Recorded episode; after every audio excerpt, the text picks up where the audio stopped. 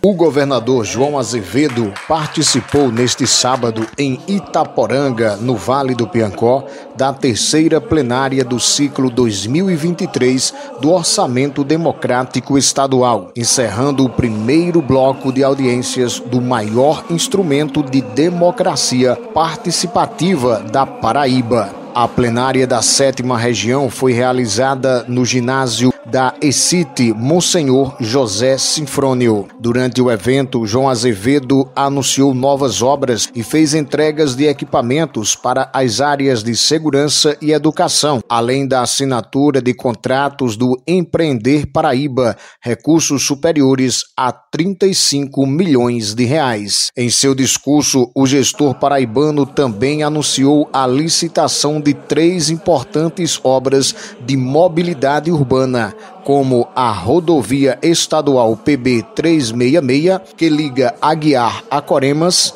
que levará investimentos da ordem de 34 milhões de reais. Outra parte é a ligação de Curral Velho até a PB 306 e a pavimentação do acesso ao distrito de Montevidéu, em Conceição, importante rota da produção agrícola. Para existem três estradas que aqui são demandadas todas as vezes que a gente vem para cá. Todas as vezes que a gente vem para cá, as pessoas apresentam, por exemplo, a PB 370, que liga ali o Raul Velho até o entrocamento da 306, para facilitar o tráfego de quem vem lá de Princesa para chegar aqui em Caporanga, por exemplo. É um trecho que todo mundo pede. Como da mesma forma, o acesso ao distrito lá de Montevidéu, lá em Conceição, que é um trecho que tem uma produção agrícola gigantesca, é uma produção agrícola produção agrícola muito grande e que precisa ser executada. E tem uma estrada também, que é a PB 366, que liga de Aguiar até Curemas, que é uma estrada cara, é uma estrada que vai custar 34 milhões de reais.